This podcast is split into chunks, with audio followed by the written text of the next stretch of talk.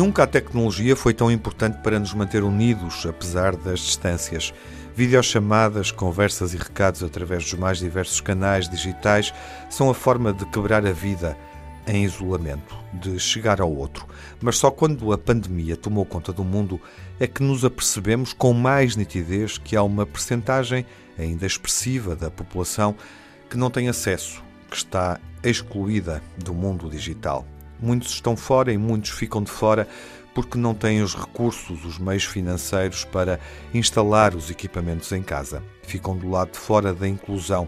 Em tempos de confinamento obrigatório, isso implica ficar dolorosamente longe da vista de quem mais gostam, embargados naquela solidão sem limites, num denso silêncio.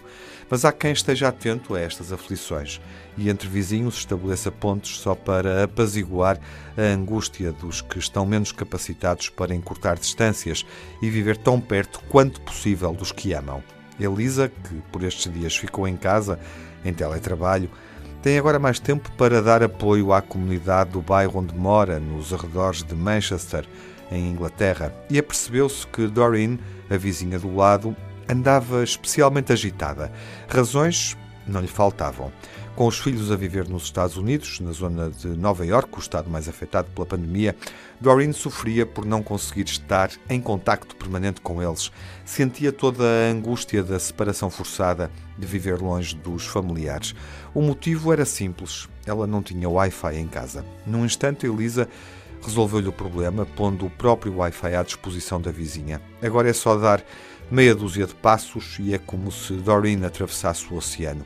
A ansiedade que sentia baixou como uma maré. Elisa transformou-se numa navegante da esperança, porque o amor ao próximo é dos sentimentos mais inesgotáveis que existem. E de repente, com um gesto tão simples, parece que algo mudou no equilíbrio deste mundo desigual.